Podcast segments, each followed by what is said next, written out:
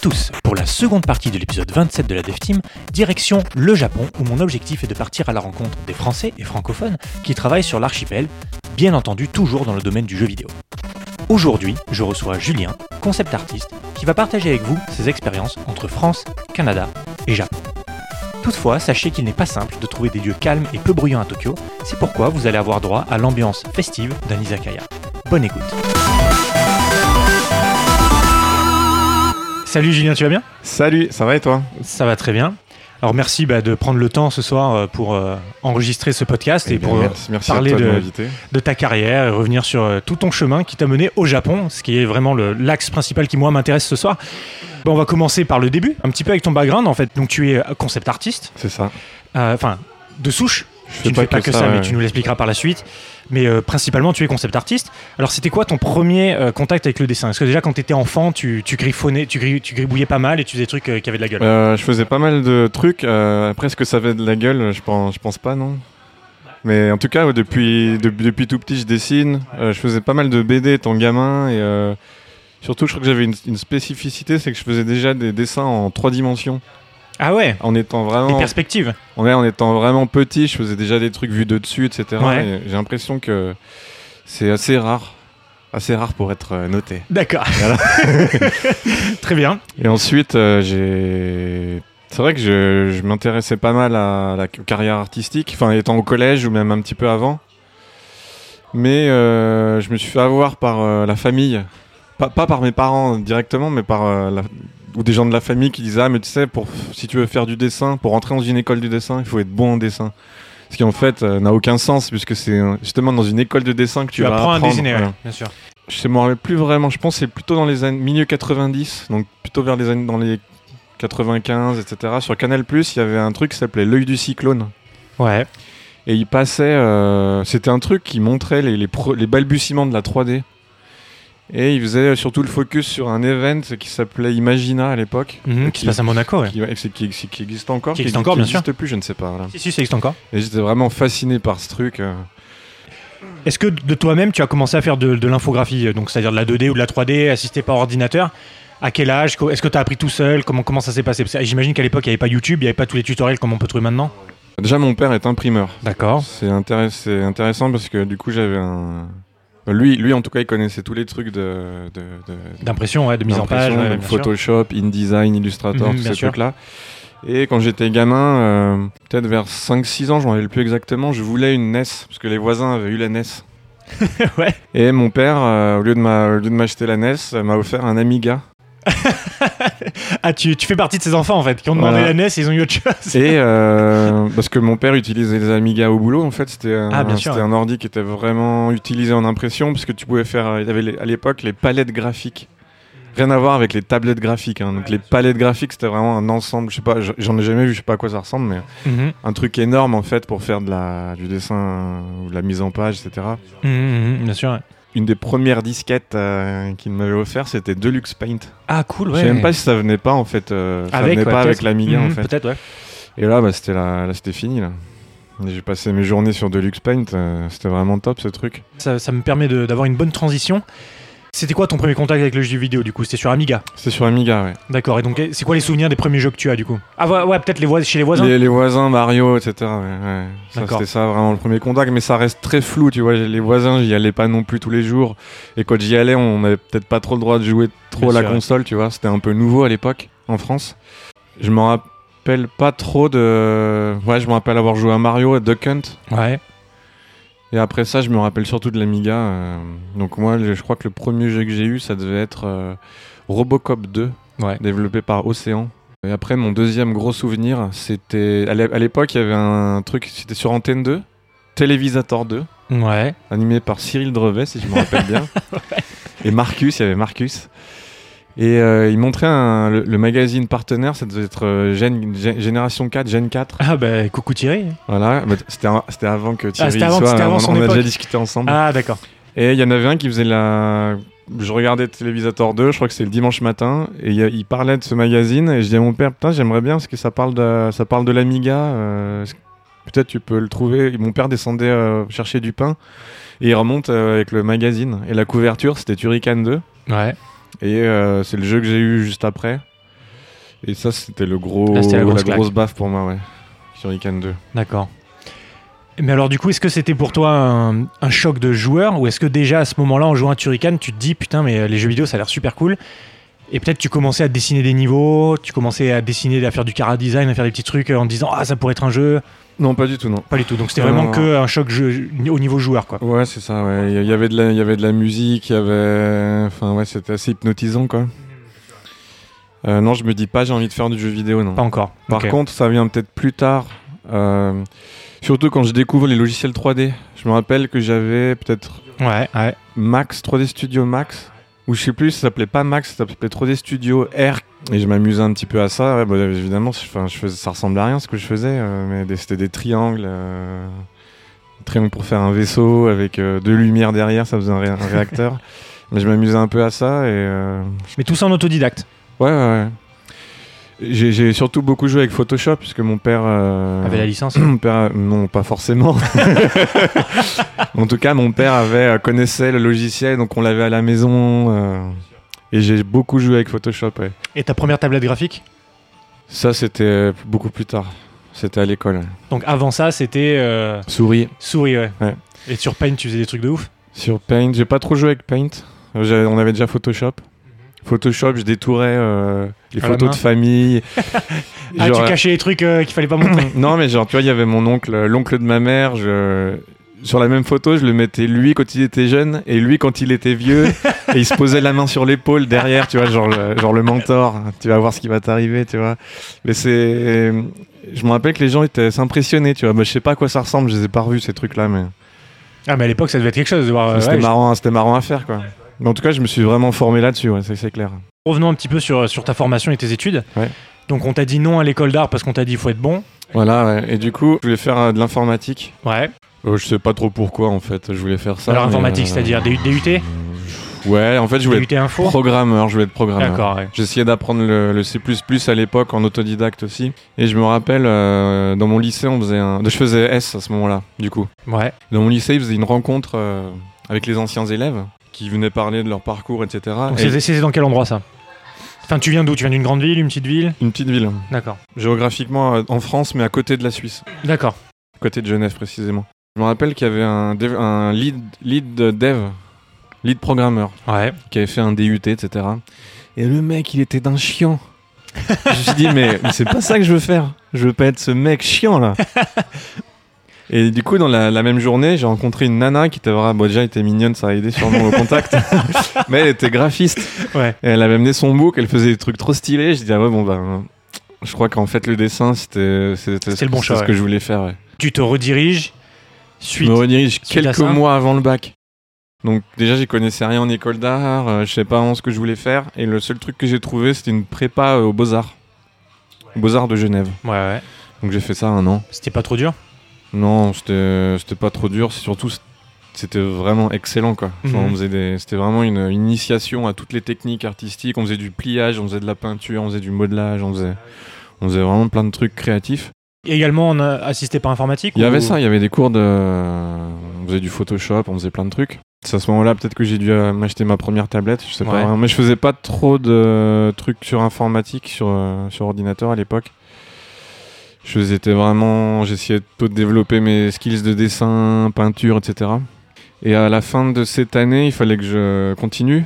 Et en fait, j'ai trouvé une école qui s'appelle l'ENAI, E-N-A-A-I, École nationale d'art appliqué et de l'image Ouais. à Chambéry. Et petite école, euh, ça faisait quelques années que ça existait, 4-5 ans je crois. Et il y avait des intervenants professionnels. Donc ils étaient, sont tous, c'était tous des professionnels actifs qui venaient donner des cours. Et dans cette école-là, on est formé à quatre euh, matières principales euh, l'animation, euh, la bande dessinée, le graphisme et l'illustration. D'accord. Donc j'ai fait, j'ai fait tout ça pendant 2D et 3D. Animation 2D, animation 3D. plutôt 2D. le- Plutôt 2D. ouais. Maintenant, je pense que la 3D fait complètement Ouais. partie du cursus, mais à l'époque non. C'est plutôt orienté 2D. ouais. Ouais. Et ça, c'est une école privée ou publique? Privé. Privée, d'accord. Sur combien d'années t'as dit? 3 ans, 4 Trois ans ans. si t'as pas fait de prépa, Ouais. ou 4 ans si t'as pas le niveau nécessaire, mais moi j'avais déjà euh, D'accord. fait une prépa, donc 3 ans, Et la prépa, ça a duré un an. Ouais. Donc tu es, euh, t'as 4 ans d'études supérieures. c'est ça. D'accord. Lorsque tu étais dans cette école, c'était quoi la finalité en fait? Comment est-ce que l'école te vend? Ben, Voici le panel de métiers auquel tu peux prétendre en sortant de, avec ce diplôme. Est-ce que le jeu vidéo en faisait partie? Mm, Non, pas spécialement. J'étais allé aux portes ouvertes, moi, en premier, et ils montraient en fait tous les trucs que tu pouvais faire en fait avec cette, cette formation. Et c'était assez large. hein. Il, y avait, il y avait des scénaristes, il y avait des, des gars qui faisaient de la BD, il y a des gars qui sont partis dans l'animation. euh, Enfin, c'est vraiment assez large comme, euh, comme formation. Toi, qu'est-ce qui t'a fait te dire je vais faire du jeu vidéo? Est-ce que c'est est -ce c'est suite à cette école que tu as eu ta première expérience dans le jeu vidéo ou t'as commencé pas dans le jeu vidéo? Si j'ai commencé dans le jeu vidéo, mais c'est pas ce que je voulais, pas ce que je voulais faire. Ah d'accord, donc c'était en fait c'est un concours de circonstances. Plus ou moins, oui. Ça m'intéressait bien sûr. En fait, c'est quand j'ai fait la prépa euh, aux Beaux Arts, Ouais. j'ai découvert euh, le concept art. Ouais. Et surtout euh, à travers un, un site qui est, qui- je, pense que ça existe encore, mais je pense pas que ça soit aussi actif qu'à l'époque. C'était conceptart.org. Point .org Ouais, ça me dit quelque chose, ouais. C'est là où vraiment, euh, je sais pas, il y avait un rassemblement de concept artistes. À l'époque, il n'y en avait pas beaucoup des concept artistes, donc si tu veux, c'était, euh, c'est là où tout- toute la communauté en fait se rassemblait sur ce site-là. Il y avait plusieurs, il y avait CG, CG World. Moi, je me rappelle plus exactement ce que, j'allais voir. Mais il y avait surtout ça, euh, et il y avait le site français Café Salé. Ouais. Bien sûr. Mais J'aimais pas trop, les- l'esprit était trop critique. Euh, C'est un peu. Pour moi, ça représente vraiment l'esprit américain où on partage, Ouais. l'esprit français où tu te fais défoncer la gueule. de- sur, euh, sur Concept Art, tu, les gars ils sont là, ouais, bon, bah, peut-être tu pourrais améliorer ça et ça, alors que sur Café Salé, c'était plutôt, euh, ouais, c'est c'est trop de la merde. euh. Pourquoi t'es mauvais? Bah, écoute, euh, du coup, je dirais que j'aimais pas trop cet état d'esprit, ouais. Ouais. Donc je, Je poste- je postais pas grand chose, on va dire. En termes d'inspiration et de, de- pour découvrir un petit peu ce qui se faisait, c'était vraiment deux bonnes sources. Est-ce que parmi euh, le cursus de cette école, il y avait des stages imposés? Ouais. Alors donc ta première expérience dans le jeu vidéo, c'était via un stage Non, Pas du tout. D'accord. Donc tes stages avaient rien à voir. C'était pas du tout dans le jeu vidéo. j'ai pas fait, j'ai fait un truc de graphisme, ouais, D'accord. Mais est-ce que ça t'a aidé euh, Ou c'était genre du, du- du graphisme web C'était du graphisme d'interface C'est du c'était- graphisme print. D'accord. Ouais. Et, Ah, t'es allé avec ton euh, père en fait. Non. non, non, non. J'ai- à part ça, je travaillais à l'imprimerie de mon père, mais ça c'était plutôt des boulots d'été. ouais. Hmm, je vois. Euh, Bah alors parle-moi du jeu vidéo. Comment est-ce que tu te retrouves dans ta première expérience de jeu vidéo? Donc déjà, à la fin de cette école, il fallait choisir une spécialité. Et moi, j'ai choisi illustration. Ouais. Il se trouve que j'étais pas très bon. En fait, j'étais pas très bon euh, dans la classe. J'étais parmi, parmi les moins bons, on va dire, les moins doués. Et du coup, euh, ce qui me correspondait le mieux, c'était en fait plutôt que de faire des illustrations finies, bien léchées, tu vois, avec pas mal de détails. Moi, ce que j'aimais faire, c'était plutôt des roughs, Ouais. Des euh, sketchs, ouais. sketch, voilà. Et en fait, ce qui correspond et, en fait, euh, j'essayais plutôt de trouver un métier qui correspondait à, à ça, en fait. Et il y avait plusieurs trucs. Il y avait euh, ce qu'on appelle roughman, donc euh, ça peut être dans des, des boîtes de com, des boîtes de marketing. Tu assistes à des réunions et tu vas faire des refs en direct Ouais. pendant, pendant les réunions. Mhm. Pour du design euh, produit, tu peux faire refs. Euh, moi, je m'étais. On avait un intervenant en animation. Il allait bosser sur euh, DreamWorks à l'époque. Ouais. Et il était storyboarder en France. Et il n'y en avait pas beaucoup non plus des storyboarders en France. Et ça, ça me, ça me faisait vraiment envie. Et j'étais parti en fait pour faire euh, du storyboard dans le film. Donc j'avais fait, j'ai fait pas mal de clips vidéo, de storyboard de clips vidéo, etc. Quoi, quelque chose de connu? Non, rien de connu. Ou rien, rien que je me rappelle. euh, Non, je saurais pas trop dire les noms. D'accord. Finalement, euh, donc à la sortie de l'école, je cherchais quelque chose là-dedans. En fait, je, trou- je trouvais pas. Enfin, je trouvais pas spécialement. Mais j'ai quand même postulé à toutes les boîtes de jeux vidéo de l'univers. Ouais. Enfin, dans de l'univers, de mon univers à moi, c'est-à-dire euh, plutôt dans la région lyonnaise. Il y, en a- il y en avait un Il paquet y en a à un paquet, ouais, bien sûr. Mais alors pourquoi? Parce que. C'était euh, quoi le déclencheur qui t'a fait dire je vais aller, je vais tenter le jeu vidéo? Parce que il y avait cette histoire de concept art qui. le Concept art, c'est du rough. en Ouais. fait, si tu veux. Donc, euh, c'est- pour moi, c'était lié. En fait, je pouvais. Mais c'est sur des sites que t'as cités où tu voyais des gens qui étaient concept artistes pour le jeu vidéo? Ouais, c'est ça, ouais. J'en connaissais un- aucun en vrai. Je connaissais personne qui faisait du jeu vidéo à cette époque-là. Mais c'est via ces sites que je me suis rendu compte qu'il y, avait, euh, il y avait besoin de ce genre de, de poste dans le jeu vidéo. Au- aussi bien que dans le cinéma d'ailleurs. Bien sûr. Et le jeu vidéo, c'était un petit peu par dépit. Ouais. Parce que le, le- le cinéma en France, euh, voilà. C'est inaccessible, ouais. C'est un cercle assez fermé. Enfin, surtout à l'époque, c'était un cercle C'est compliqué, fermé. ouais. ouais.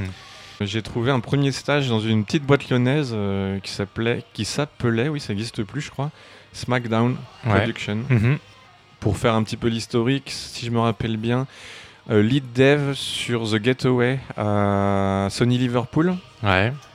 Et ensuite, il est parti en Australie. Je sais pas s'il faisait du jeu vidéo en Australie, mais en tout cas, c'était le co- cofondateur de la team Bondi. Ah, les mecs de faisait les les Noirs. Noirs à l'époque. Et lui, je sais pas, je sais pas exactement en fait ce qui s'est passé, mais en tout cas, il est rentré à Lyon, il a fondé cette boîte. Et au début, on faisait euh, de la sous-traitance pour les Noirs. Il y avait, je me rappelle, il y avait des coups de fil d'Australie tous les matins. euh, on faisait plutôt du simulation de textile, simulation de tissu dynamique. Bon, il y a pire comme euh, premier projet. hein. Moi, j'ai, moi, j'ai pas fait là-dessus. hein. Ah, t'étais pas sûr? Pardon. C'est ce qu'ils faisaient eux à l'époque. D'accord. Euh, ils faisaient ça. Il y avait du retouche de mocap. euh, Enfin, il y avait plein de trucs Bien comme sûr. ça. Et donc toi, c'est quoi que t'as bossé en fait? Moi, quand je suis arrivé, déjà, il m'a dit, euh, fais, fais un. Il m'a, mon- m'a présenté un peu le jeu qu'il faisait. C'était un jeu en interne. Ouais. C'est ça qui était. On, est en- on était encore. C'était en 2006, donc on était encore un peu à l'époque où euh, les boîtes avaient, avaient pas mal de jeux en Du coup, interne. d'une prod n'était pas euh, démesurée quoi. C'est ça, et euh, le marché était encore. euh, Ça commençait à être le déclin, mais. euh, C'était un petit jeu genre Lemmings, Ouais. où t'avais des bonhommes qui tombaient euh, d'un côté de l'écran, il fallait les emmener euh, de l'autre côté de l'écran. Ouais. Et c'était en 3D. C'était des petits extraterrestres bleus qui étaient tombés sur Terre. Il fallait les, les renvoyer dans leur soucoupe volante. Et il m'avait dit voilà, euh, ton test, ça sera fait un, fais-moi une catapulte. Invente-moi une catapulte. Donc j'avais fait ça pendant le week-end, j'avais fait ça bien. Et à l'issue de ce, de ce test, il m'a dit bah ok, viens bosser, Ah, bah c'est bien, ouais. viens bosser chez nous. Et j'ai commencé. Et le premier truc qu'il m'a montré, c'est genre la catapulte que j'avais fait en 3D animée. Et là, là, j'ai dit putain là il, il se passe quelque chose, c'est, vraiment Ah, excellent. c'est ça la finalité c'est ça que je, là où je me suis dit ouais c'est vrai, c'est ça que je veux faire quoi. D'accord. C'est ça que je, là où je me suis dit ouais, est-ce que tu as fini le projet chez eux? Est-ce que ça a, des beaux- ça, a- ça a donné lieu à une embauche Hmm. par la suite? Comment ça s'est passé? J'ai fait 3-4 mois de stage Ouais. et après je suis passé freelance. Donc il m'a pas embauché, mais en tout cas je suis passé freelance et j'ai bossé là-bas un an et demi. Finalement ce jeu-là est sorti des, des années plus tard sur iPad euh, sous le nom de Save the Furies. Notre premier jeu euh, commercial. C'était une commande d'Atari à l'époque.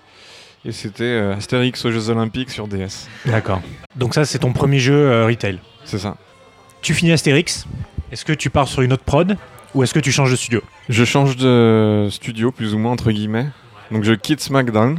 Par choix ou parce que la boîte ça va pas très bien Parce que. À la fois un peu par choix, et à la fois parce Ouais. que... euh, je me rappelle plus très bien, mais je crois qu'il y en a eu quelques différends avec, avec le dirigeant. ouais. Ouais, d'accord. Voilà. Donc tu changes de boîte. En fait, je crois que je quitte le jeu vidéo pendant... Enfin, en tout cas, je quitte le jeu vidéo. Je, je, je vais pas dans une autre boîte de jeux vidéo. D'accord. Et à la place... euh, Donc tu montes à Paris. Non. non, non. Ah, tu restes en freelance Ouais, chez je toi reste en D'accord. freelance, ouais. Mais pendant un moment, je fais plus de jeux vidéo, en fait. Pendant... Je sais pas... Deux ans Non, moins que Moins ça. que ça, bah ça va, c'est pas, c'est pas une grosse coupure. En fait, ça, c'est, c'est vieux, hein, je me rappelle plus vraiment de ces détails-là. En tout cas, je fais pas mal de trucs en freelance. Je sais que je fais pas mal de pochettes d'albums pour des groupes de musique. Je fais pas mal d'illustrations pour euh, des magazines, trucs comme ça. Et là, en fait, euh, surtout ce que je fais, c'est que j'essaie d'améliorer en fait euh, mon, mon skills de concept art pour trouver autre chose. Et je pense que c'est à, l'issue de, ces- de ce temps-là de freelance que je trouve euh, un poste à Artefact. Studio lyonnais, ouais, qui existe toujours. Artefact, euh, studio lyonnais. Petit, petit studio lyonnais qui, qui, ma foi, a survécu à travers toutes les crises du jeu vidéo. Quoi. Ils, sont, Ouais. ils sont toujours là. Mais alors du coup, c'est eux qui te démarchent. Tu, toi, tu cherches pas un Si, boulot si, dans le si, jeu je, le rends, je le renvoie. ouais. Ah, Je- d'accord, enfin, bien sûr. Je postule chez eux. Tu postules, d'accord. ouais. Mais alors, est-ce que tu as essayé de postuler dans le jeu vidéo après SmackDown ou tu t'es dit non, là, je vais faire une pause du jeu vidéo, je vais essayer autre chose? Je pense que j'ai dû essayer toutes les boîtes de France à ce moment-là. D'accord. Et là, là, ça passait pas. Non. Donc là, tu te retrouves chez Artefact. Donc là, t'es salarié. Tu, tu restes combien de temps dans la boîte Je m'en- honnêtement, je me rappelle plus si j'étais freelance, si j'étais en CDD. Ce que je me souviens, c'est que c'était assez chaotique à ce, moment-là. C'est qu'on commençait un projet et deux semaines après, il était killé. Quoi. Ouais. Il y a une époque, c'était- l'époque de la, de la mode des petits, des petits bracelets élastiques qui avaient des formes. Mhm. Les Silly Bands, ça s'appelait. Ouais, On avait fait un jeu sur cette licence, les Silly Bands, sur DS et sur Wii. Et c'était vraiment stylé. On avait fait un truc. Mais ça, c'est de la commande. C'était un, enfin, c'est un studio for hire, Artefact. Globalement, ouais, ouais, ouais, ouais, c'est ça.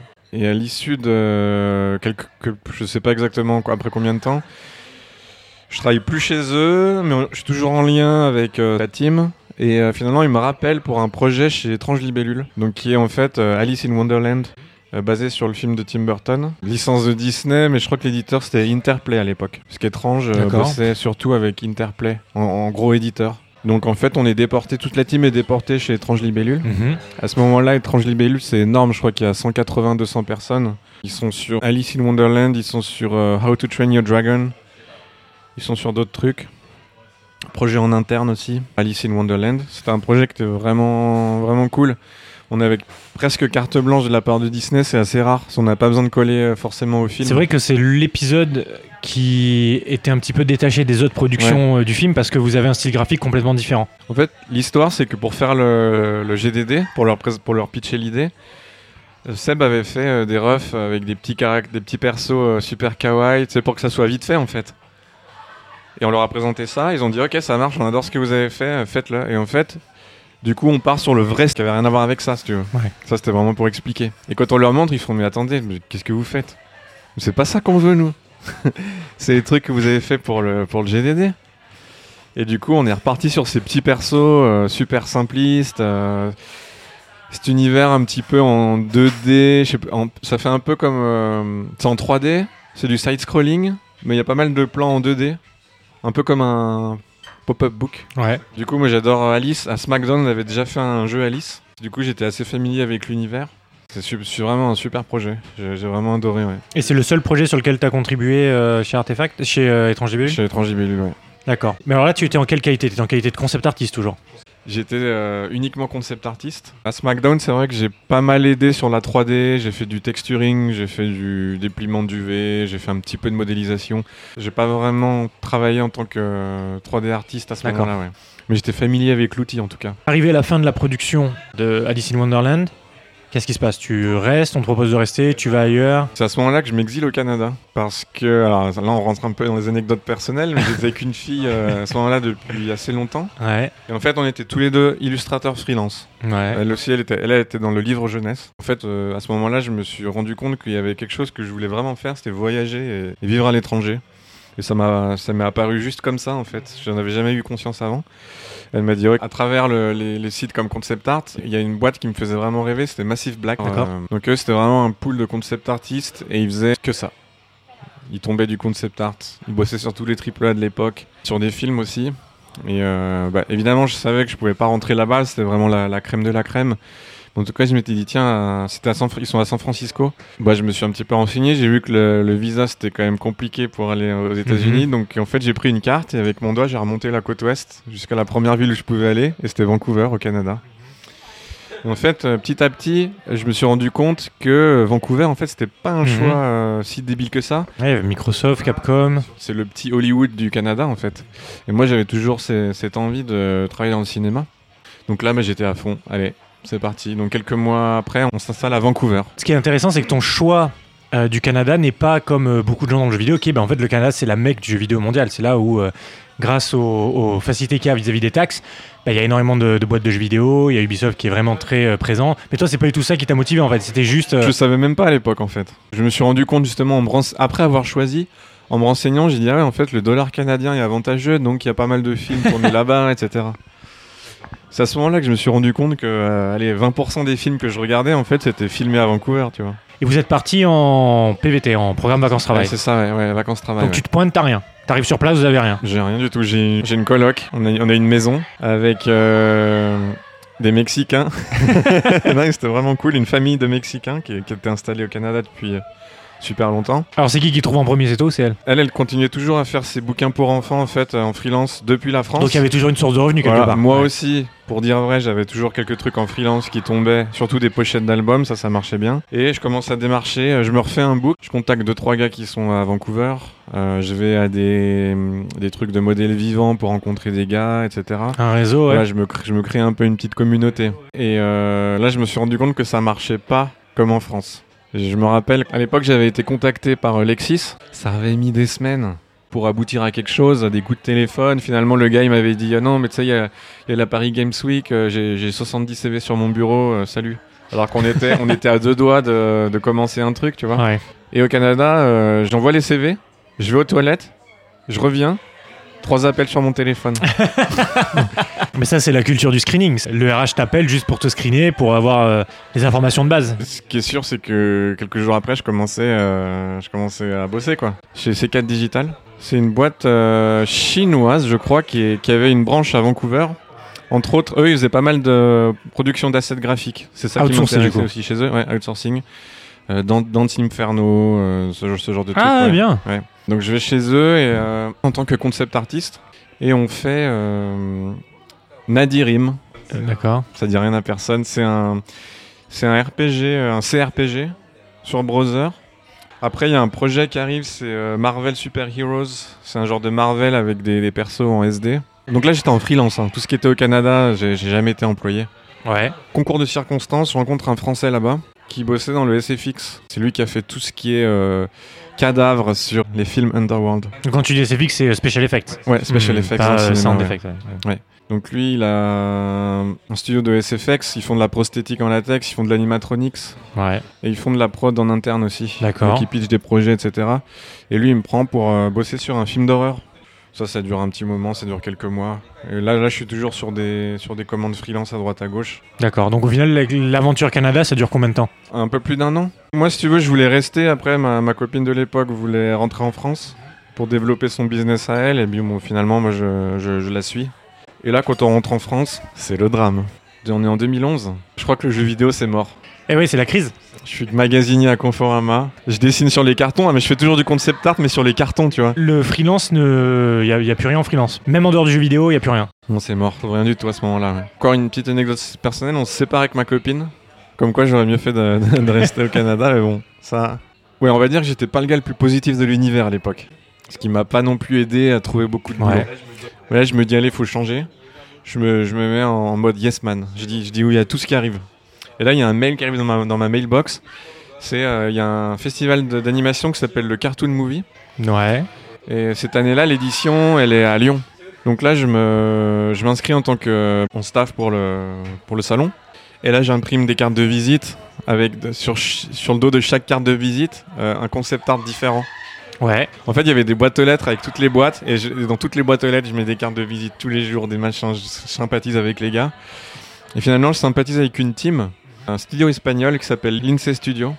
Ouais. Et à cette époque-là, ils font un film d'animation en 3D dans l'univers de Lovecraft. Et euh, je commence à bosser pour eux, en fait, euh, en tant que concept artiste euh, décor. Mais ça, c'est depuis Lyon. Depuis Lyon, je vais, je vais aussi en Espagne. euh. Et alors, anecdote très intéressante. Ce studio n'ex- n'existait plus ou n'existe. D'accord. Je sais, je sais plus, mais en tout cas, il a disparu de la circulation. Et j'ai vu, en fait, un, jeu, un jeu qui sort sur Switch récemment. Et estampillé Lince Studio. Et en fait, c'est un jeu de Steels Ninja, je sais plus comment il s'appelle. Où tu es un ninja qui dirige les forces de l'ombre. Et, euh, et euh, en fait, bah maintenant, voilà, visiblement, ils font des jeux vidéo. Mais t'es sûr que c'est eux? Ouais, c'est eux. D'accord. C'est le même logo, c'est tout. D'accord. Bah après, c'est assez commun que des fois, administrativement, la structure existe encore. Tu vois, juste au cas où tu veux relancer le... la compagnie. ouais. Mais à l'époque, c'était assez instable, je pense, leur, leur activité, parce qu'à part ce court métrage là, qui était, euh, ce long métrage pardon, qui était financé, et ils faisaient des, petites séries animées. euh, ça, je pense que ça devait pas voler bien haut. Ouais. Et je pense qu'après le long métrage, ça a dû, ça a dû péricliter. et voilà. Donc là, tu étais en freelance avec eux pendant combien de temps à peu près? Peut-être 8-9 mois. Ouais, donc ce qui est pas mal, ça te permet de sortir de. Je, je rebosse avec, Artefact aussi entre temps. Je, je, je sais plus sur quel projet on était. Mais là, c'était en freelance, donc c'est que des petites piges. euh. J'ai j'ai dû être, honnêtement, j'ai dû être CDD deux, deux semaines. Tu vois, le pareil, le projet été kill. Alors là, dans, dans toute cette période un petit peu difficile, où il y avait de l'emploi dur à trouver, des contrats durs à décrocher, est-ce que tu t'es pas dit, je vais essayer de faire quelque chose par moi-même, je vais essayer de faire un jeu, je vais essayer de m'améliorer, donc je dessine énormément tout seul, je nourris mon folio, est-ce que c'est quelque chose que, que tu as essayé de faire, qui t'est passé par l'esprit? Constamment. J'ai essayé d'améliorer mon portfolio. Ouais, Avec des gens d'Ar- d'Artefact, on a essayé de monter un petit studio indé. Ils ont sorti un jeu euh, Android et iOS. Moi, j'ai pas beaucoup participé là-dessus, ouais. mais c'était compliqué. Voilà. On a, on a tenté des choses, mais ça, c'était pas facile. C'est quoi le, le next, le next move? Est-ce que tu continues à chercher des contrats? Est-ce que tu te dis, bah, il est peut-être temps pour moi de, de partir sur une nouvelle expérience? Là, je me dis, j'ai- il faut pas que je reste en France. J'ai envie de revoyager, Ouais. mais je sais pas où, je sais pas quand, je sais pas avec qui. J'ai toujours été attiré par les, les pays du nord de l'Europe, donc euh, je regarde un peu les cours de norvégien à la fac, je m'inscris un peu à des trucs. Je sais pas où ça va me mener, tu vois. Et là, là, je rencontre une fille. Son, son boulot d'après, c'est à Tokyo. Ouais. Elle cherche un coloc. Moi, je me dis, bah, j'ai envie de rester un peu avec cette fille, tu vois, elle me plaît bien. On est bien ensemble. J'ai envie de voyager. Elle, elle part. Est-ce que ça serait pas l'occasion Deux mois après, exactement, je, je pars au Japon Et tu te retrouves à Tokyo. et je me retrouve à Tokyo. Avant de, de parler du Japon, euh, nous allons faire une petite pause musicale. Donc, euh. Julien, c'est ton choix. Euh, quelle est la, la track musicale que tu aimerais partager avec nous On va écouter le thème principal bah oui. de Turrican 2. Logique. Très bon choix. Et c'est dédicace à Thierry. Voilà. On se retrouve tout de suite après.「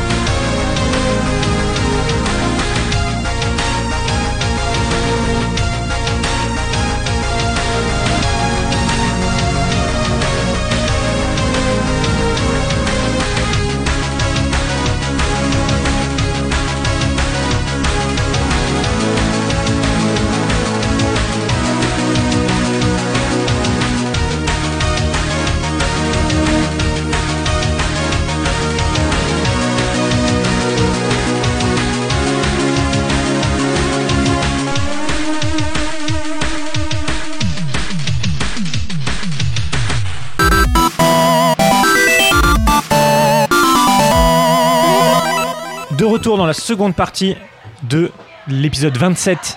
Je suis toujours en compagnie de Julien. Salut. Et Julien, on va. Salut, bah rebonjour. Alors, Bonjour.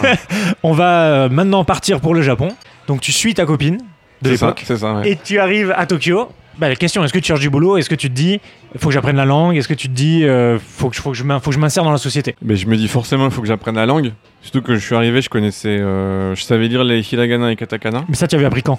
Avant de partir? Ça, j'ai appris un petit peu avant de partir, ouais. Je savais dire euh, où est la gare, mais je, com- je comprenais pas la réponse, donc ça, ça servait à rien, quoi. donc j'avais un petit peu de côté. Je me suis dit, ok, je pense que j'ai quelques mois pour euh, déjà se poser, voir un petit peu ce qui se passe au Japon. J'étais en vacances-travail à l'époque aussi, en working holiday.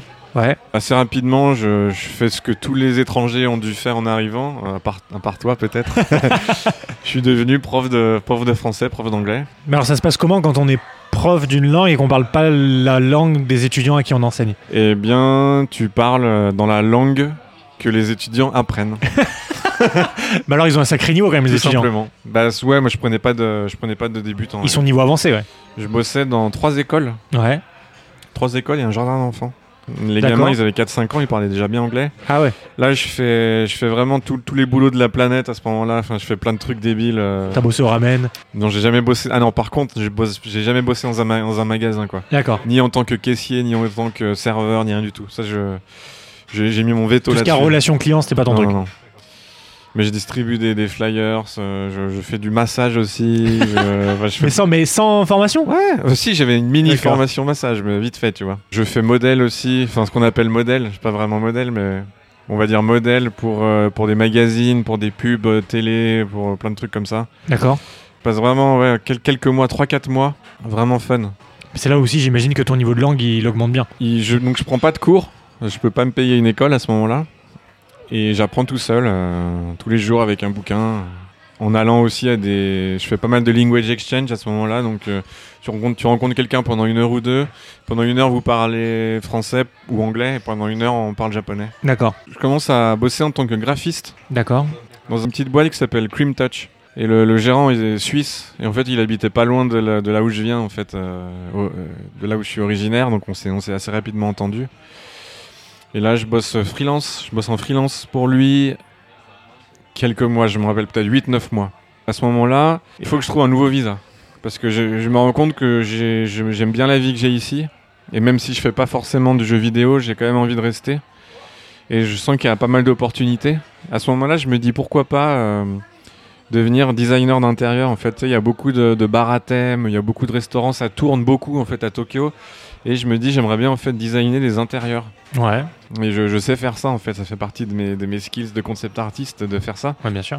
Habiller, habiller une pièce. ouais. Voilà, et j'essaye pas mal de, de trouver des trucs là-dedans. J'ai un choix à ce moment-là, c'est de, de bosser euh, au jardin d'enfants à plein temps. Il me donne un visa. Mais le gars qui m'avait trouvé mon premier boulot me recontacte. euh, enfin bon, on s'échange plein de messages avec euh, des, des Français aussi euh, qui euh, bossent, qui travaillent à Wiscorp à, ce- à ce moment-là. Ouais. Et j'avais déjà été présenté à Wiscorp quelques mois auparavant par une autre personne. Et ça avait abouti à rien du tout. Mais par contre, cette fois-là, ça, ça a abouti. J'ai j'ai un entretien. Et euh, quelques jours après, il me propose, il me fait une offre et il me propose de commencer. Donc plutôt que de signer les enfants, je signe à Wiscorp. Donc là, c'est une boîte de jeux vidéo. euh, je vous en avais déjà parlé avec FX. euh, Ouais. donc je travaille avec FX. Donc du coup, il y a voilà. Euh, donc il a déjà pas mal expliqué ce que fait le studio, mais bon, je, pour ceux qui n'ont pas entendu, c'est donc c'est un, un studio japonais dont le, gérant est français. On va dire que la majorité de la team est française ou internationale en tout cas à cette époque-là. D'accord. Euh, ça- on fait surtout des jeux mobiles pour le Ça marché résout ton problème de visa? Donc, ça résout mon problème de visa, ouais. Et ça te permet de développer ton expérience dans le marché sur lequel tu souhaites travailler. D'avoir en tout cas un pied dans le milieu du jeu vidéo Mais c'est ce que tu souhaitais. à l'étranger. Par contre, là, je passe sur le mob sur mobile. Pour l'instant, j'ai fait que du consumer. J'ai ce qu'on qu'on appelle le consumer ici, c'est-à-dire console de salon. Là, du coup, tu travaillais plus ton japonais. Alors à Wiscorp, ouais, on parle pas japonais. Donc euh, le japonais, c'est en dehors du boulot. ouais. Soit avec les, les petites amies japonaises, puisqu'à ce moment-là, je suis plus, euh, je suis plus avec la française. Ah, d'accord. Soit en, toujours avec les amis euh, japonais éventuellement, ou en faisant les language exchange, ou voilà. Il y a toujours plein de moyens de pratiquer son japonais. Tu restes combien de temps chez euh, Wiscorp Je reste deux ans. Deux ans, d'accord. Mm. Donc jamais euh, un projet euh, consumer? Non. Alors est-ce que c'est ça qui t'a drivé à te dire bah, je vais essayer d'aller décrocher une expérience sur le marché que j'aime, le marché que je vise? Donc déjà à Wiscorp pendant une grande partie on a, on a fait des, des projets de, Des commandes, ouais, bien des sûr. commandes, voilà, surtout sur du jeu mobile. Et il y a un moment donné où euh, il y avait un- trou et en fait j'ai eu la chance de diriger euh, mon propre projet donc avec FX. On a travaillé dessus pendant 8-9 mois. Donc ça s'appelait Striker Arena, c'était un jeu iPad. Ouais. Arena, c'est arrivé un moment où Wiscorp a été racheté par Ankama et Ankama en fait a coupé en fait toutes les teams, on va dire, qui, qui travaillaient pas sur leur projet ou, ou qu'en tout cas qui ramenaient pas d'argent à la boîte. Mhm, bien sûr. Et euh, mon projet, euh, ouais, Ce qui là, ça- inclut les projets internes. Voilà. À ce moment-là, je, je commençais, dé- je commençais à envisager de, de chercher ailleurs. Effectivement, c'est sauter dans le grand bain de, de plus de devoir parler japonais en fait. Et ça, j'étais pas sûr d'avoir le niveau et, Ouais. et aussi d'avoir le style visuel, le style graphique en tant que concept artiste pour pouvoir bosser au Japon. C'est un petit peu différent. C'est c'est intéressant parce que le, le Japon est quand même euh, connu pour ses, son style visuel Ouais. prononcé et apprécié euh, à, à l'international notamment. Où est-ce que toi tu te situes en fait là-dedans? Parce que est-ce que, est que tu es considéré comme euh, bah, un artiste occidental avec un style occidental? Est-ce que dans tes boulots c'est quelque chose que le Japon cherche au final? Moi, j'ai un pur style occidental. Alors déjà, je dis souvent que j'ai pas de style parce que j'arrive à m'adapter en fait assez facilement à un style, mais je sais d'avance que le style manga, euh, jamais je pourrais le faire. Ouais. Voilà. Déjà, moi, je suis spécialisé en environnement, donc je fais pas de personnage. Donc c'est déjà beaucoup plus facile de s'intégrer au Japon parce que le style japonais, il est surtout fort dans les personnages. Dans les décors, c'est réaliste, il y a quand même une touche japonaise, mais on va dire que tu peux plus facilement t'adapter que pour les personnages. Donc je, je savais que ça allait peut-être pas correspondre forcément, mais je savais que je partais déjà moins handicapé que si j'étais euh, cara là, designer. là, tout de suite, là, euh, genre Ouais. sans vraiment réfléchir, les artistes japonais connus qui me viennent à l'esprit, c'est pas des concept artistes, c'est des cara designers. Ouais. Donc c'est euh, c'est peut-être aussi euh, représentatif de, euh, bah, de, de comment le système fonctionne quoi. Mais je pense que les, toutes les productions japonaises sont vraiment euh, focus sur les personnages. C'est- vraiment les personnages en premier. On va dire il y a quelques, je pense au, no- au mangaka Nihei qui fait Blame, où là les, les décors sont vraiment très importants. Mais après on va dire que c'est assez standard dans les décors. C'est vraiment plus les personnages qui sont mis en avant. ouais. Donc là, tu te dis bon bah je vais tenter ma, je vais tenter ma chance. Bah là, je me dis que j'ai pas le choix parce que de toute manière, je suis, je, je- j'arrête de travailler à. Ouais. Donc je refais un portfolio. Et là, dans mon portfolio, bah, je, je fais ce que je sais faire, hein, quelque chose à l'occ- à l'occidental, mais j'inclus un petit peu des dessins au trait. Parce qu'en fait, j'ai remarqué que que ce soit animé ou jeu vidéo, en fait, c'est assez similaire. C'est plutôt au trait plutôt que que des dessins couleurs comme on a l'habitude de voir en fait dans les productions occidentales. Même même s'il y a les deux en, en Occident, mais au Japon, il y a beaucoup de dessins. Et du coup, j'essaye d'intégrer ça. Surtout que là, j'ai une deuxième euh, porte de sortie, c'est que je fréquente pas mal des gens de l'animation, du milieu de l'animation, des Français qui sont installés au Japon et qui ont des, des- des bonnes places dans des studios japonais. Donc on parle d'animé pur et dur là. Voilà, par exemple Thomas Romain, qui est assez connu sur, euh, sur Twitter. On discute de, de travailler ensemble à ce moment-là, c'est c'est pas très clair, donc je, je m'oriente aussi pas mal dans cette voie-là. Après ce mois-là où j'ai refait mon portfolio, je commence à démarcher dans, dans les, les studios japonais. Mais là, tu fais, tu fais tout ça par toi-même ou tu passes par une agence? Non, je fais tout ça par moi-même, en premier lieu. Et là, premier entretien, je décroche un entretien à Arxis. Ça se passe très bien. En fait, c'était mon premier entretien en japonais aussi, donc j'avais un peu peur. Et à Arxis, eux, ils avaient un peu peur aussi euh, qu'on puisse pas communiquer à cause de la langue. Et finalement, ils étaient. Ils se sont dit, ah bah finalement, ouais, ça, se fait, on a pu bien rigoler pendant l'entretien. Donc je pense que même si ton niveau de japonais, il est pas non plus parfait, on va pouvoir quand même travailler ensemble. Il- D'ailleurs, devant l'ascenseur, il me parle déjà, Ah, putain, on te met dans la team B ou dans la team A. Alors moi, j'étais comme un dingue, tu vois. Et finalement, euh, ce qu'il me proposait, un poste, mais en freelance. Pas du tout ça que je, voulais, en fait. Je voulais, il me fallait absolument une place de- d'employé, comme on dit ici. Parce que freelance ne justifie pas le visa Tu peux, mais c'est compliqué. D'accord. Voilà, mais je, je voulais pas trop me risquer là-dedans. Euh, moi, ce que je cherchais, c'était vraiment un contrat de travail, euh, un CDI. Mais un CDD, c'est suffisant ou? Ouais, ça aurait pu être suffisant. D'accord. T'as moins la stabilité. Surtout que moi, j'avais un profil un petit peu bâtard. C'est vrai que j'ai pas de diplôme d'université, j'ai un diplôme d'école. Et ça a posé quelques problèmes lors de l'obtention de mon premier visa. C'était pas simple. Je passe quelques entretiens à droite à gauche chez Sony notamment, euh, Arxis, dans d'autres boîtes, euh, Platinum Games. Donc tu étais prêt à partir à Osaka, à Osaka? Ouais, ouais, ouais. Dans, dans des boîtes de mobile aussi. Finalement, tous ces studios, sauf Sony, me proposent un poste. Mais pareil, c'est en freelance ou c'est en CDD bizarre, bizarres, enfin, Je ouais. sais pas, c'est Mm. c'est pas quelque chose qui me Mais correspond. là, est-ce que c'est parce que c'est une normalité au Japon pour les artistes, Peut-être, ce statut peut-être. Honnêtement, je saurais, je saurais pas dire. D'accord. Mais c'est aussi parce que je pense qu'ils étaient pas sûrs à 100% de, de pouvoir travailler avec moi, peut-être au niveau de la langue, ou ils voulaient d'abord essayer, et puis. Et du coup, c'était une manière plus simple en Bien fait de, de faire ça, ouais. J'ai, à ce moment-là, j'ai, aussi une offre de la part de Polygon Pictures. C'est un studio d'animation euh, Mhm. qui fait de la- ils font principalement de la 3D. Ouais. Donc voilà, il y a des possibilités, quoi. Finalement.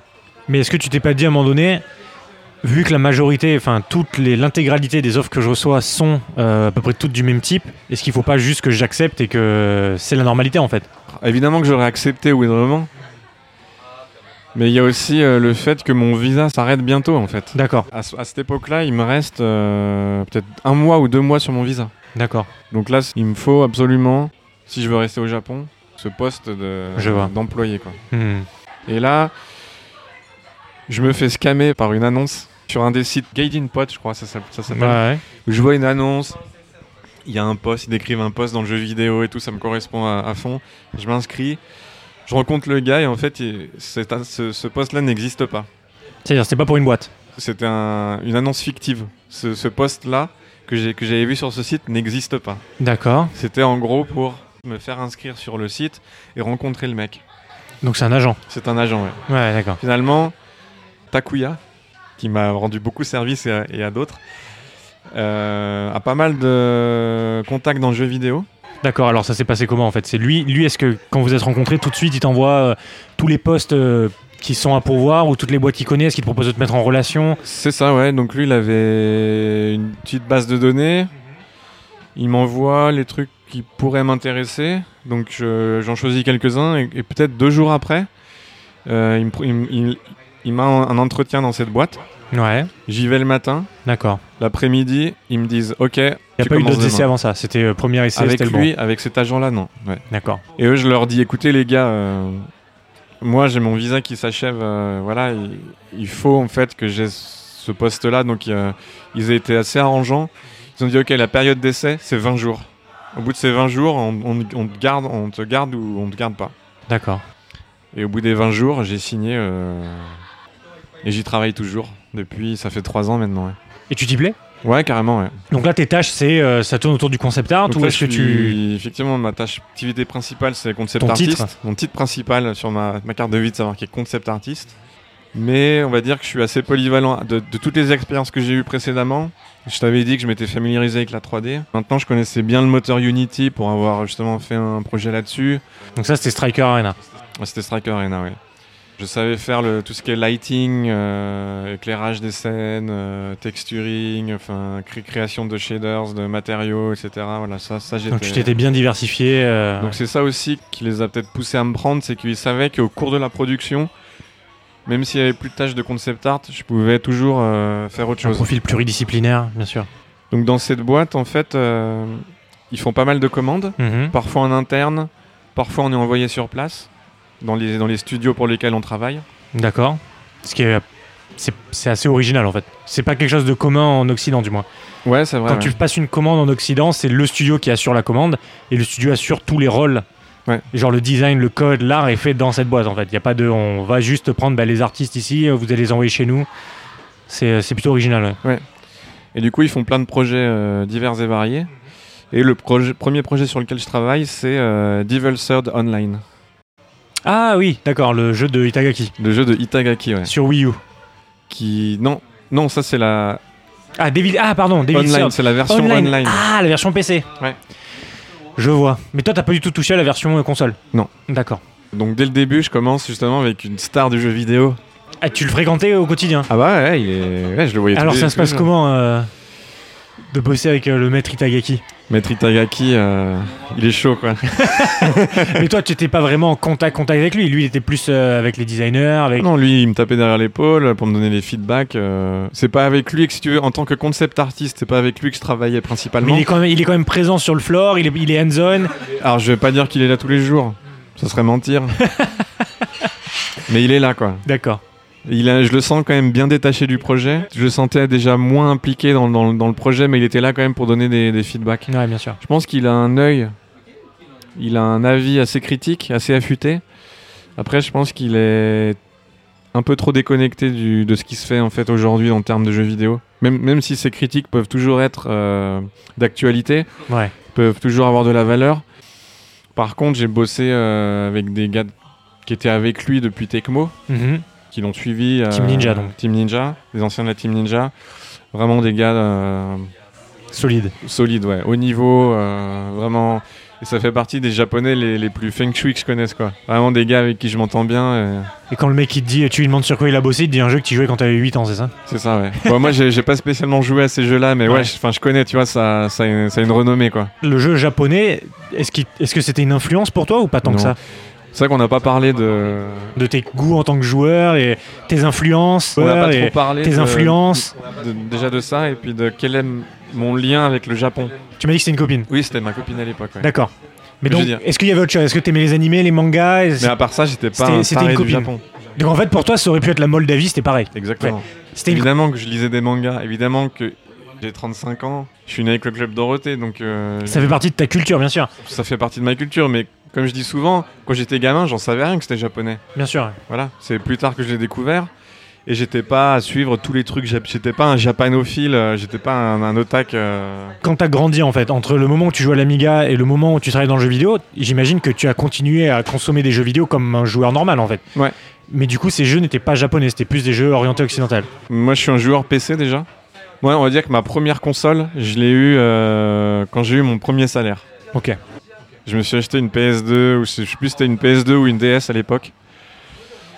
Et c'est là où j'ai commencé à faire un peu des jeux euh, chez moi, parce qu'après évidemment j'avais des potes qui avaient toutes Ouais. les consoles, donc j'ai j'ai beaucoup fait de jeux japonais chez les copains, mais c'était pas le genre de jeu vers lequel j'allais spécialement. Alors les jeux que tu as joué sur euh, ta Play 2, Ouais. est-ce que tu savais consciemment que c'était des jeux japonais ou même pas? Tu oui, je le savais, jeu oui, je euh, le savais. oui. Depuis que tu es au Japon, ça a changé ta façon de consommer des jeux? Ou est-ce que tu te retrouves toujours à consommer des...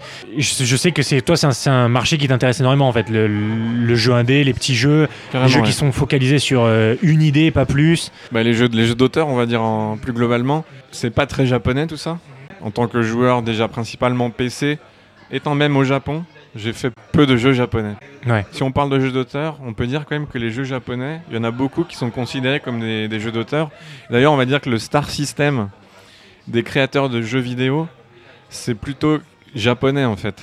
On va, on va moins le retrouver en Occident. Est-ce que c'est pas parce que la façon de travailler, la culture du travail est différente? Dans le sens où au Japon, c'est connu que à la tête du projet, tu as le directeur qui lui va porter le projet, va définir ce qu'est le jeu toutes les, tous les autres corps de métier vont suivre. Alors qu'en Occident, c'est plutôt différent dans le sens où tu as un directeur par département et ces directeurs-là, eux, sont sur une hiérarchie plate en fait.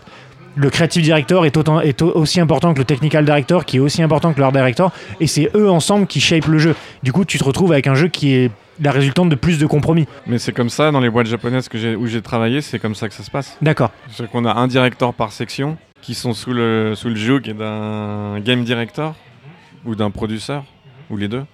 Mais c'est qui qui définit la vision globale du projet? Est-ce que c'est un groupe ou est-ce que c'est une C'est un personne petit groupe de personnes. Par contre, en tant qu'employé, c'est-à-dire que moi, à mon niveau, est-ce que j'ai un impact dans le, sur le jeu? Est-ce que je peux avoir un impact sur le jeu? Je dirais que ça dépend vraiment de là où tu travailles et avec qui tu travailles. Évidemment, je peux mettre, en tant que concept artiste, je suis un petit peu à la genèse du, du visuel. Bien sûr. Après, est-ce que moi, euh, évidemment que je peux faire des propositions, tiens, je verrais bien plus ça que ça. Ça dépend pas mal de ton directeur artistique. J'ai bossé dans les deux cas de figure où peu importe ce que tu dis, on va te dire oui, oui, puis finalement, euh, rien, va ne, rien va, ne va se passer. Et d'autres cas de figure où, où on est très écouté. Et donc voilà, c'est dur de faire de règles euh, précises. Et au niveau de la culture du travail, tu as ressenti des grosses différences? Au final, c'est un système qui fonctionne plutôt. euh, je vois que c'est assez similaire. Après, euh, là où je vois la différence, c'est au niveau de comment le travail est perçu. D'accord. Le Japon est, considéré, est vu, considéré comme euh, un, un pays où tu vas faire beaucoup d'heures supplémentaires. Ça, c'est vrai que je l'ai pas mal ressenti. Enfin, moi, en tant qu'étranger, je, je, pars, euh, je pars à l'heure normale, quoi. Mais par contre, quand je reviens le lendemain matin, les gars qui dorment sous, sous leur bureau, ouais, il y en a, quoi. Ah merde. Ouais. Mais genre, euh, sans raison. C'est pas une milestone. Il y a... Les gens qui dorment sous leur bureau, c'est qu'il y a une milestone. D'accord. Par contre, ceux qui restent jusqu'au dernier train, c'est pas forcément une milestone. Pour toi, c'était quoi le plus gros challenge au- auquel tu as pu faire face? Je pense que c'était niveau, au niveau de la langue, ouais. ouais. Est-ce que tu penses que travailler dans un environnement japonais t'a permis d'évoluer au niveau de la langue? Forcément, puisque tu, tu parles japonais, tu lis japonais, tu entends japonais toute la journée. Donc forcément que tu tu t'améliores. Après, j'ai pas forcément euh, amélioré mon niveau de japonais global. C'est-à-dire que j'ai simplement euh, appris les mots qu'on utilise dans le domaine du travail, dans le milieu de l'entreprise et dans le milieu du jeu vidéo. Et une fois que tu sais ça, bah tu as les clés pour en fait décoder un petit peu ce qu'on te dit et, et finalement ça ça va pas spécialement améliorer ton niveau de japonais Est-ce que tu as été quoi. surpris sur certains points? Par exemple, parce qu'il y a quelque chose que tu pensais que ça allait être super simple et tu t'y attendais pas du tout, ça a été plus compliqué que prévu? Il y a un moment donné où j'étais lead, euh, lead envi- environnement art. Mon poste de concept art, c'est moi qui dirigeais en fait toute la team de conception des environnements. D'accord. Et c'est vrai que j'ai été surpris en bien. Donc ça, c'est aussi important de le dire, c'est que les Japonais m'ont beaucoup aidé en fait à comprendre comment ça marchait. C'est-à-dire que je devais assister aux réunions et tout, et, et quand tu es le seul étranger dans les réunions où, où chaque gars a un accent euh, bizarre, il, il parle euh, comme des, comme des racailles. euh, enfin, je dis pas que. Là, là où j'étais, en tout cas, j'étais pas dans un environnement euh, normal. C'était des, Jap- des Japonais qui étaient un petit peu euh, spéciaux, quoi. Ils avaient tous des accents, où c'était dur de comprendre. Mhm. Et toujours, il y a, il y, a, il y a deux, trois personnes qui sont toujours venues m'aider à me réexpliquer par derrière, à m'écrire. À chaque fois qu'ils me disaient quelque chose à l'oral, ils me le réécrivaient pour que je- pour que j'ai une trace et que je puisse le comprendre, à, me faciliter un petit peu la tâche dans ma tâche de lead, dans mon, dans mon boulot de lead. Et à l'inverse, presque, presque les mêmes personnes qui m'ont aidé m'ont un petit peu poignardé à un moment donné, où ils, estimaient que j'avais été assez aidé et que c'était suffisant en fait pour euh, faire le truc, le boulot comme il faut. Et j'ai fait des erreurs en fait. On m'a donné une explication, j'ai cru que j'avais compris, peut-être que j'avais mal compris, donc j'ai redemandé une deuxième fois d'expliquer. Et en plus de ça, c'est vrai que ça c'est une faute de ma part. J'avais demandé à quelqu'un que je connaissais en dehors du boulot de m'écrire une bonne phrase, de m'écrire un petit texte en japonais pour que ce que je voulais, ce que je voulais dire soit clair et précis. Parce que là, c'était vraiment quelque chose Mhm. d'important pour la production. C'était, il y avait une milestone, il fallait pas. Je sentais que c'était sensible.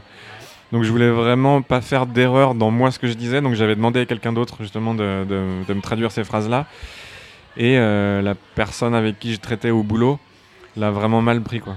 Le mec il m'a dit non mais euh, ouais je t'ai expliqué, tu m'as dit oui alors qu'en fait t'as rien compris. Et puis tu peux dire à la personne qui, qui te traduit les trucs en dehors du boulot. euh, il m'avait écrit tout un paragraphe. Mais limite je me suis pas fait insulter mais c'était c'était chaud quoi. C'était accusateur, ouais. Ça m'a vraiment marqué ce truc. Et le jour d'après, j'ai démissionné de, ma- de mon poste de lead. D'accord. Ouais. Et depuis, avec cette personne, tu t'entends mieux? Je, je bosse plus spéci- spécialement avec lui, mais quand on se croise, il n'y a, pas de souci. D'ailleurs, il est très sympa. Je veux dire, on s'est reparlé après, il n'y a, pas de problème. Mais je pense qu'il y avait, une- justement, comme je disais, c'était un, peut-être la veille d'une milestone ou quelque chose comme ça. Et du coup, il y avait pas mal de pression. Lorsque tu travailles dans cette société japonaise, donc ton trait occidental est, est apprécié, jugé, critiqué, etc. Est-ce que des fois, quand on t'oriente dans les feedbacks, tu sens qu'on essaie de t'orienter plus vers un style asiatique japonais ou au contraire on te conforte dans l'idée de rester dans un style occidental? Non, on me demande jamais de changer mon style. Euh, je pense qu'à ce moment-là, sur les projets sur lesquels je travaille, déjà, euh, Devil Third Online, je sais pas si tu as déjà vu à quoi ça ressemblait, mais en fait, à la base, le jeu, il est fait pour plaire au- à l'Occident. c'est un de ces jeux. C'est lui. un de ces jeux où un jour, ils, ils se sont réveillés, ils se sont dit, on va faire un jeu pour eux. Ouais.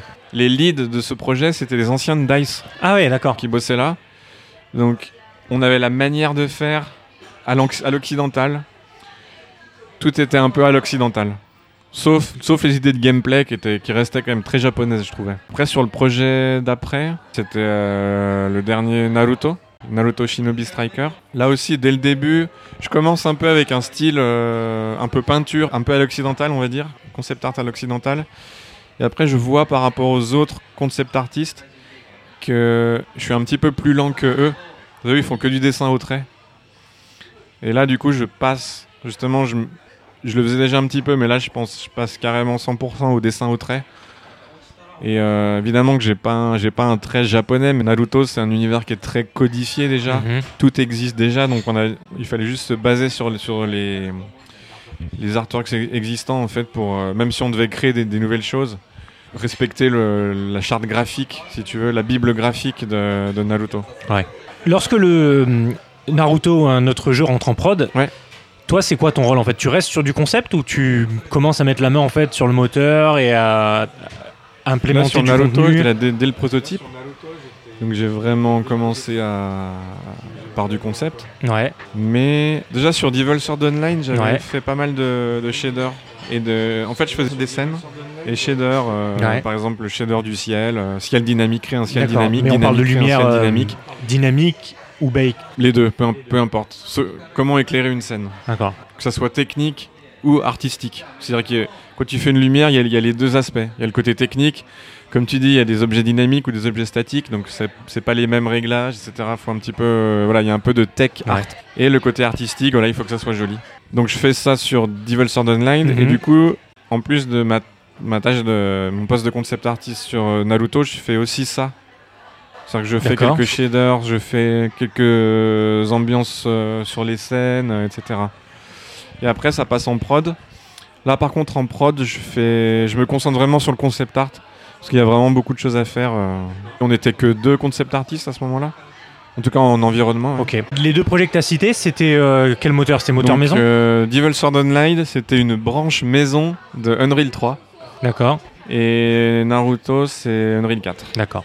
Et ensuite, après Naruto, qu'est-ce qui se, qu'est-ce qui se passe? Est-ce que, tu, est-ce que tu as eu l'opportunité ou l'occasion de, de repasser sur euh, plus de responsabilités, re- avoir une autre chance en tant que lead Non, d'ailleurs, je le souhaitais pas spécialement. Mhm, Bien sûr. C'est-à-dire que mon expérience de lead, je crois que lead en Occident et lead au Japon, ça veut pas dire la même chose. ouais. Euh, mon expérience de lead au Japon, c'était pas moi qui prenais les décisions artistiques ou qui, ou qui avait, euh, si tu veux, le qui était le plus gradé, le avec le plus d'expérience et qui allait, qui allait faire les, les trucs les plus cool en fait. Si tu veux. Moi, ce que je devais faire, c'était prendre les tâches et les redistribuer. Ouais, c'était plus du management en Euh, fait. dans, dans tout ce que j'ai fait de lead, je ne dessinais quasiment plus. D'accord. Et toute la journée, j'allais au meeting, meeting, meeting. Après, tu reviens, t'as les tâches, t'as les tickets, il faut les redistribuer. Après, il faut checker qui a fait quoi, blablabla. Voilà, voilà, Mais t'étais jamais dans une espèce de, euh, de review qualitative en fait. Je faisais la review qualitative des assets qui étaient produits à l'extérieur. D'accord. Ouais. Donc c'est toi qui gérais le- tout ce qui était feedback, communication. Exactement. Mais tout ce qui était fait en interne, non, je checkais pas vraiment. C'était pas trop mon rôle de checker la qualité. Donc ça explique pourquoi tu, tu souhaites ne pas retourner un poste de lead et rester euh, purement sur ce que tu aimes, à savoir dessiner et faire du déjà ça, ça justifie le fait que j'ai démissionné de ce poste-là et j'ai redemandé à repasser en concept artiste.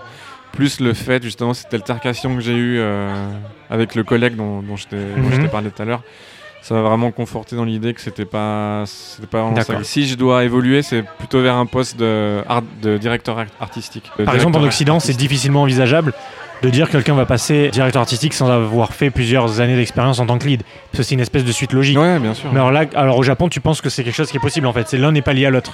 Je pense que c'est possible. D'accord. Donc suite à Naruto, qu'est-ce que tu fais? Euh, du coup, je suis donc je travaille plus à cet endroit. Je suis envoyé dans un autre, une autre boîte, donc Grasshopper. D'accord. Et je travaille dans la team de Suda, Suda Goichi, Suda 51, Suda Goichi, À la française, ouais, sous la 51. ouais. sur en fait le, la- le nouvel opus de No More Heroes. Donc Travis euh, Strikes Again. Et alors, comment ça se passe? Tu passes d'une célébrité à une autre? C'est exactement ça. Ouais. Co- C'est- comment c'est- ça c'est se passe? qui est marrant. Ben, Suda déjà il m'impressionne euh, direct dès le début. Lui il est sur Zelda, il a les 999 euh, Korok. Korok, euh, il sait de quoi il parle en termes de jeux vidéo. Est-ce que tu le connaissais avant de travailler avec lui Je l'avais déjà vu en fait euh, à un event qu'il y avait sur Tokyo à l'époque où il avait été invité. D'accord. J'ai fait aucun de ces jeux honnêtement, euh, mais je le connaissais de nom, mais voilà. En qualité de joueur, tu le connaissais pas Non. Mais est-ce que tu as été curieux ensuite et tu as regardé les, les jeux qu'il avait fait Bah oui, bien sûr, bien sûr. oui. T'as joué à genre les, les classiques genre Killer 7 Oui, j'ai joué à Killer is Dead. En quoi est-ce qui t'a impressionné le mec? Est-ce que. Il est ultra créatif. Ok. Le mec, il te pond euh, 50 idées à la seconde. Mais alors c'est qui, c'est qui qui arrive à le contenir Mais justement, on avait un producteur qui était euh, à ses côtés et qui lui arrivait à le driver. En fait, lui, il était terre à terre et Souda, Souda, il est dans les nuages. Et en fait, c'était la combinaison des deux D'accord. qui faisait une alchimie que je trouvais vraiment, vraiment cool. Et alors comment ça s'est passé cette expérience sur euh, euh, Travis Strikes Again? Euh, cool, c'était c'est bien passé. On était une petite team. On va dire que c'est. Eux, ils appellent ça indé Mhm. parce qu'on était vraiment euh, peut-être 12. Ah d'accord. Ouais. En incluant les mecs de chez Grasshopper. En incluant tout le monde. En, Ah en incluant Souda et en incluant le producteur. et- Mais alors t'étais le seul concept artiste J'étais le seul concept artiste, ouais. Ah ouais Et là-dessus aussi, j'ai pas fait que du concept art, j'ai aussi fait euh, tout ce qui est éclairage des scènes, tout ce qui est brush up des maps. Ouais. Donc une fois qu'on a, on estime qu'on a terminé, on va quand même faire une passe pour améliorer. euh, donc c'est moi qui vais placer le rocher là où il faut, qui vais un petit peu euh, améliorer euh, le visuel, quoi. Souda, lui, il contrôlait vraiment. Je sais pas s'il contrôlait vraiment, mais en tout cas, c'est lui qui donnait le- la vision Ouais. la vision artistique, la vision. Il faisait pas de micromanagement, si tu veux. C'est quand même lui qui a le dernier mot, mais c'était pas lui le directeur artistique. D'accord. Mais alors c'est qui? Il y, avait, pas de directeur artistique Il y avait euh, un petit jeune euh, car artiste. C'est pas, c'était pas lui qui designait les personnages, mais c'est lui qui les faisait en 3D. C'est lui qui les modélisait, d'accord. Et lui, il gérait euh, tout ce qui était direction artistique. Ok. C'est un petit jeune, il a quelques années d'expérience. Il était sur Let It Die juste avant. Euh, il a peu d'expérience, mais par contre, lui, je sentais qu'il c'est un futur game director japonais qui, veut, qui va avoir du succès plus tard. Euh, je pense vraiment que c'est quelqu'un à suivre, tu vois. Et su- suite à ça, donc suite, suite à cette expérience chez Grasshopper, je, je travaille sur d'autres projets dont- qui ne sont pas encore annoncés. Donc, euh, Bon alors avant de conclure, qu'est-ce que tu recommanderais en fait à des gens qui veulent venir au Japon? Ils ont cette intention, alors du coup, le, le choix du Japon était accidentel quelque part. Ouais. Euh, mais des gens qui se disent, ouais, moi j'ai une passion pour le Japon, j'adore la culture japonaise, enfin la- ce qu'on appelle ici la sous-culture japonaise, à savoir les mangas, les animés, les jeux vidéo. Ouais. Est-ce qu'est-ce que tu leur recommanderais en fait pour les gens qui disent, voilà, moi je veux venir en tant qu'artiste, en qualité d'artiste, et je veux faire ce métier C'est sur ce que toi t'as vécu, qu'est-ce que tu leur recommanderais Je pense que ce qui m'a aidé, c'est le fait que, que je suis arrivé ici avec déjà euh, 6 à 8 ans d'expérience. T'avais un CV à vendre en fait. T'étais pas arrivé juste en disant je veux travailler sur, du Jap- sur des japonais, mais t'avais rien à offrir. T'avais quelque chose à offrir. C'est vrai que ça a pas mal aidé au fait que j'ai eu tous ces entretiens. euh. Après, je conseille éventuellement d'apprendre le japonais. Mais évidemment, oui. En fait, quelqu'un une fois m'a dit si t'es en France et que le gars euh, qui, qui passe l'entretien parle pas français, qu'est- qu'est-ce que tu fais? Je dis bah je le prends pas. oui, c'est évident. Ouais, c'est évident. Donc quand tu es au Japon, bah, il faut parler japonais. Après, euh, il y a des degrés. Enfin, moi, je parle pas très bien japonais. On va dire que, contrairement à FX que tu avais reçu la dernière fois, lui, les game designers, c'est de la communication, ça, ça passe par des documents. Moi, ça passe euh, par des dessins. J'ai Ouais. pas, forcément besoin de les, de les expliquer. J'ai pas forcément besoin d'un japonais parfait euh, pour expliquer ça. D'accord, Mais évidemment, je vais pas, je vais pas dire le contraire. Ça aide. bien sûr. C'est pas quelque chose de déterminant. C'est-à-dire que dans, dans certaines boîtes où j'ai travaillé, il y a des gars qui parlent pas un mot de japonais. Ouais. Et ils sont là. Et ils ont du boulot. Et Mais enfin, voilà. j'imagine que s'ils sont là, il y a une raison qui est très vraisemblablement le talent. Déjà, un, ils, sont, ils, sont, ils font pas un métier qui passe par l'écrit ou par des explications, par la langue. Mhm, bien sûr. C'est des animateurs ou c'est des artistes, des 3D artistes ou voilà. Est-ce que tu conseillerais d'é- d'éviter ou peut-être de viser certaines industries en premier? Est-ce que tu dirais non, non, elle est pas dans le mobile parce que c'est pas, c'est pas un bon move, elle est pas directement sur la console parce que ça va être difficile? Non, il y a, je pense que toute expérience est bonne à prendre. Après, effectivement, je me rappelle de- des commentaires qu'avait fait FX la dernière fois. Je suis pas 100% d'accord avec lui. Moi, j'ai jamais vécu ce qu'il a vécu. C'est-à-dire que lui, on lui a dit, où il a postulé à des boîtes où c'était effectivement marqué euh, si vous avez bossé dans le mobile, c'est pas la peine de venir chez nous. Mais alors peut-être parce qu'en game design, c'est une approche différente. Peut-être, c'est vrai. En artiste, c'est peut-être pas les, les mêmes prérequis. Comment s'appelle ce studio qui, qui a fait les Xenogears Monolith. Monolith. Monolith, par exemple, si tu as bossé dans le, dans le mobile avant, c'est pas la peine d'aller chez eux. Peu importe ton corps de métier? Et effectivement, c'était aussi marqué dans les, dans les postes d'artistes. D'accord. Après, j'imagine que si tu as fait un an dans le mobile et que tu as fait 11 ans dans le, jeu, dans, le, dans le jeu console, ils vont pas te disqualifier pour ça. Bien sûr. Non, mobile, il y a certainement des trucs très bien. Après, c'est vrai que c'est la manière de faire est complètement différente. Quoi. Il est l'heure de te poser la dernière question. Eh bien, je t'écoute. Les gens t'ont écouté jusqu'à présent, euh, ils en savent un petit peu plus sur toi, donc voilà. c'est quoi pour toi une influence, un jeu qui t'a marqué en tant que joueur, peut-être même en tant que développeur, que tu recommanderais à, à quiconque aime le jeu vidéo, à quiconque euh, peut- potentiellement s'intéresse au développement de jeux vidéo, mais pas nécessairement juste un jeu qui a marqué, voilà. Il y en a plein, c'est dur de choisir. Bon, on va faire le choix, euh, un choix peut-être facile. Je dirais Silent Hill 1. D'accord Pourquoi tu vas me demander? Bien sûr Ah bah, Mais attends, t'as pas encore travaillé avec euh, Akira Yamaoka? Si, si, si, si, si, si. T'as bossé avec Akira Yamaoka? Ah, chez Grasshopper Ouais. Ah, d'accord. Les musiques de Silent Hill, ça fait partie des rares musiques que j'écoute, les rares musiques de jeux vidéo que je vais écouter en- comme j'écouterais de la musique. Je trouve que ce qu'il a fait, c'est c'est vraiment dingue. Ouais. Et c'est vrai que je l'ai je l'ai eu en face de moi tous les jours. Je suis pas dans le fanboyisme. Et d'ailleurs, je lui ai jamais dit, euh, putain mec, je- j'aime trop ce que tu fais. Je lui ai jamais dit. Et Peut-être il va l'entendre là ce soir. Akira, si tu nous écoutes. je pense qu'on lui a dit un millier de fois. Je pense qu'il s'en fout, quoi. Non, je pense pas qu'il s'en fout, je pense qu'il s'en nourrit. C'est...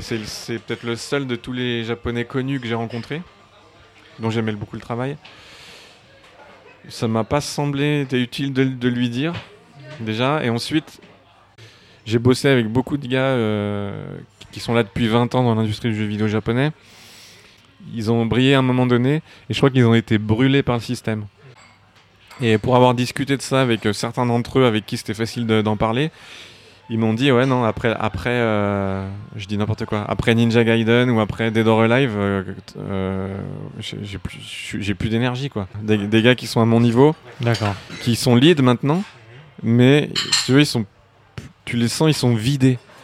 Ils ont plus d'énergie ces gars. Et ils m'ont dit ouais ap- après cette prod ça m'a cramé je, suis- je suis mort quoi. Et tu sens tu sens que les gars ils sont vidés et d'ailleurs bah, le producteur de Naruto lui il est issu de cette période là aussi mais lui, il a, te- il a fait en sorte que la, sur, sur Naruto, sur la, que la production ne se fasse pas dans ces conditions-là. Bien sûr. Il a fait en sorte qu'il n'y ait jamais d'heures supplémentaires. Bon, il y en a toujours hein, dans le jeu vidéo, faut pas se mentir.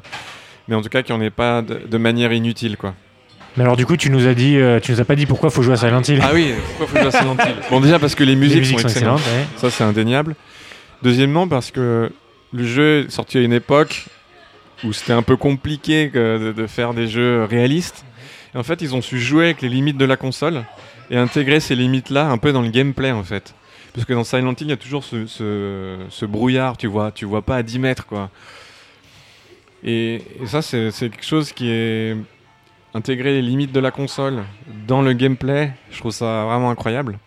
Ensuite, deuxièmement, pour moi, ça fait partie de ces jeux qui sont, je considère comme, on va dire, les triple A de l'époque. Même si c'est pas vraiment triple A, mais C'était les jeux euh, mainstream les, de voilà, l'époque. Les jeux, main- les jeux à gros budget de l'époque. Mais pour moi, ça reste un vrai jeu d'auteur. Il n'y a pas d'auteur derrière, il n'y a pas de nom derrière. Il y, a- y y une vraie équipe qui avait, qui avait une vision. Et en fait, cette vision, je la- tu, la- tu sens qu'elle est forte dans Silent Hill. Elle n'est elle est pas diluée. Et ça, tous ces éléments combinés font que ce, ce jeu-là, en plus, c'est un jeu qui mise, qui, qui est Mhm. vraiment qui mise sur l'horreur. Et, et Ouais. ça marche, c'est vraiment bien fait. Et, et pour toutes ces raisons-là, ça a eu un impact vraiment, euh, vraiment fort sur moi. ouais. Et pourtant, je faisais pas de jeux. J'ai pas fait beaucoup de jeux japonais à l'époque. J'y ai joué chez des copains. Donc vraiment pas chez moi dans le noir. Je l'ai refait après, bien sûr. Je l'ai refait chez moi bien comme il faut, etc. plus tard. Mais dès le début, ce jeu, a vraiment un impact assez fort sur moi.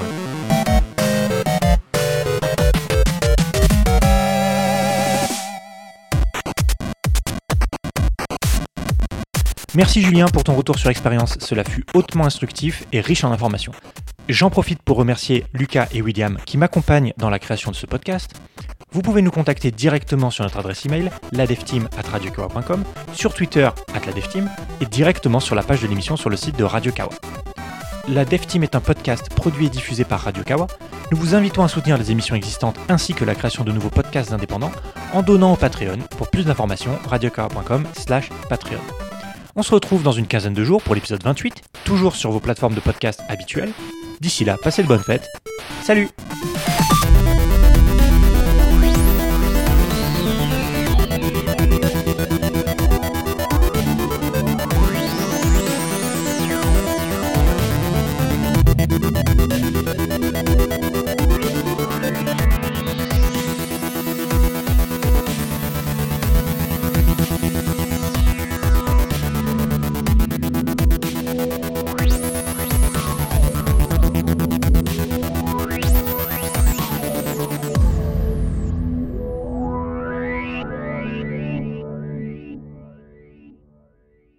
Est-ce que vous avez déjà mis le feu aux jeux vidéo? Jay, Fox, Caféine, Alex le serveur et Inks le font à chaque numéro des tauliers. Ils ne se fixent aucune limite pour célébrer leur amour du jeu vidéo, de son histoire et de son industrie. Pour le meilleur comme souvent pour le pire, ils dépiotent des sujets d'actualité ou reviennent sur des dossiers brûlants. Les Tauliers, une émission Radio Kawa.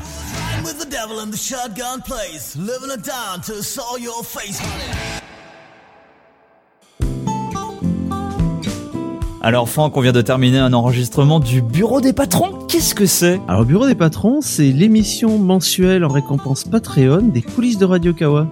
Ça veut dire qu'on reçoit des gens parfois et parfois pas, qu'on discute un peu de comment ça se passe, l'envers du décor de Radio Kawa, les émissions publiques, la rentrée de septembre, ce genre de choses. C'est ça, c'est-à-dire euh, deux canapés, des patrons, un invité de temps en temps, et on discute de la vie de Kawa. Ça dure environ une heure et c'est sur le Patreon de Radio Kawa pour 10 dollars par mois et plus. C'est la petite récompense mensuelle. Eh oui, et on vous attend pour nous écouter. À très vite Ciao ciao